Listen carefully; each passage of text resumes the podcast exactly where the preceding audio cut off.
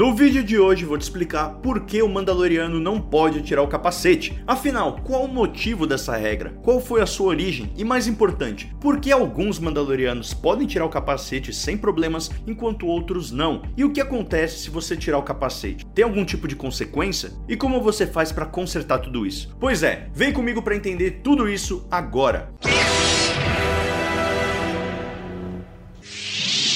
Hello there, Mandalorianos e Mandalorianas! Eu sou o Mando e aqui eu te conto as melhores curiosidades de Star Wars e tento tirar todas suas dúvidas sobre essa galáxia muito, muito distante. Se curtiu a ideia, já se inscreve no canal e faça parte do nosso clã Mandaloriano. Os Mandalorianos são movidos por seus costumes e pela honra. Eles são como cavaleiros templários da Idade Média no universo Star Wars. Eles não têm uma espécie específica e você não precisa necessariamente ter nascido em Mandalore para se tornar um Mandaloriano, como vimos no caso caso de Din Djarin e o próprio Grogu, ambos são enjeitados, crianças que foram abandonadas ou perderam os pais e acabaram sendo acolhidas pelos Mandalorianos e entrando para o seu credo. Como já foi dito na série, os Mandalorianos não são uma raça, são um credo. Um credo é um conjunto de princípios e crenças que influenciam fortemente a maneira como um certo grupo de pessoas vivem. E para os Mandalorianos, a sua armadura e suas armas fazem parte de sua religião. A história sangrenta dos Mandalorianos tornou suas armaduras um símbolo de medo e respeito. Geralmente, suas armaduras são feitas de Beskar, um metal tão poderoso que pode refletir tiros de blaster e até aguentar golpes de sabre de luz. Devido a essa durabilidade, é comum que suas armaduras durem séculos, como é o caso da armadura de Sabine Wren. Mas então, por que alguns Mandalorianos podiam tirar o capacete e outros não? Bom, em geral, os Mandalorianos não são obrigados a manter seus rostos escondidos através de seus capacetes, já que isso não é uma lei em Mandalore, mas sim uma regra interna dos Filhos do Olho, um grupo ortodoxo que acredita que as antigas tradições mandalorianas devem ser seguidas à risca. Após o grande purgo de Mandalore, seu planeta natal foi destruído e tomado pelo Império, quase exterminando seu povo e fazendo com que eles se separassem e se espalhassem pela galáxia. Sendo assim, como uma forma de manter seu grupo unido e fortalecido, os Filhos do Olho se voltaram para o antigo caminho do Mandalor, seguindo um conjunto de regras e um código de conduta que julgavam ser o modo mais honrado de se viver. Entre uma dessas regras estava a do capacete. Isso explica por que Bo-Katan e seus companheiros não seguem essa regra, enquanto Din Djarin tenta segui-la corretamente. Eu digo tenta porque a gente já viu ele quebrando essa regra, mas seu motivo era nobre, já que a segurança de Grogu estava em jogo. Quebrar tal regra tinha consequências, como o próprio diretor Rick Famuyiwa já apontou. Obviamente, há repercussões decorrentes das decisões que tomamos. Ele tomou uma decisão para salvar Grogu e que continuará reverberando. Então, parte disso será explorado durante a temporada. Um pai que no momento realmente queria fazer o melhor para o seu filho e agora eles têm que viver com as consequências. Como vimos no livro de Boba Fett, Din Djarin confessa a armeira que já retirou seu capacete, fazendo com que ele fosse rotulado como um apóstata e não mais um Mandaloriano honrado. Claro, Essa regra também não era tão literal assim. Afinal, o Mandaloriano poderia retirar seu capacete para comer, para dormir, para se banhar, contanto que não estivesse na presença de outro ser vivo. No final da primeira temporada, descobrimos que os droids não são considerados seres vivos, então também possibilita a retirada do capacete na presença de um deles. E também é revelado que o capacete pode ser retirado em momentos íntimos, se é que você me entende. Mas enfim, o que um Mandaloriano que retirou seu capacete e